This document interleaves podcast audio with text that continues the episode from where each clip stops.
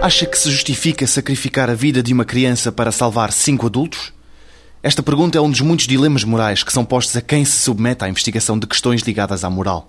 É, no entanto, difícil simular situações reais num ambiente clínico ligado a uma máquina de encefalogramas. Estes dilemas morais, seguidos de perguntas que não implicam um julgamento deste tipo, ainda não são perfeitos.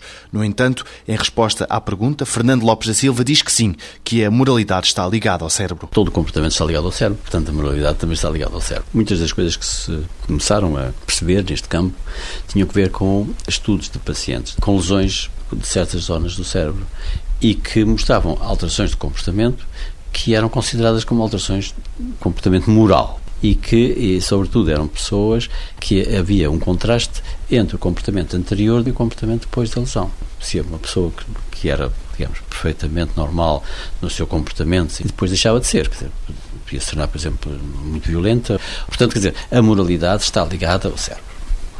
Agora, é muito difícil ainda de estabelecer quais são os sistemas exatamente no cérebro que estão implícitos nesta função, digamos assim, do cérebro, que é a moralidade.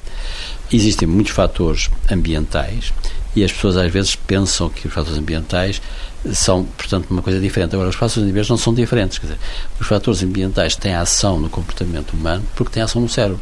Tudo o que nós aprendemos, tudo o que nós experimentamos, evidentemente tem depois consequências no cérebro. Se um jovem, uma criança, por exemplo, tem um determinado tipo de comportamento que, não digamos que é moral, mas quer dizer, que é uh, fora das normas habituais para a sua idade. Se crescer num ambiente em que esses comportamentos são considerados normais, evidentemente que esta influência do ambiente vai também influenciar no cérebro como é que as zonas do cérebro que estão relacionadas com este tipo de comportamento podem ser ou, por um lado, mais inibidas e controladas, ou, pelo outro lado, não serem assim.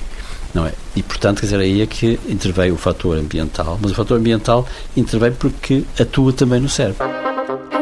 Amanhã, no 125 Perguntas sobre Ciência, uma questão ligada à astrofísica.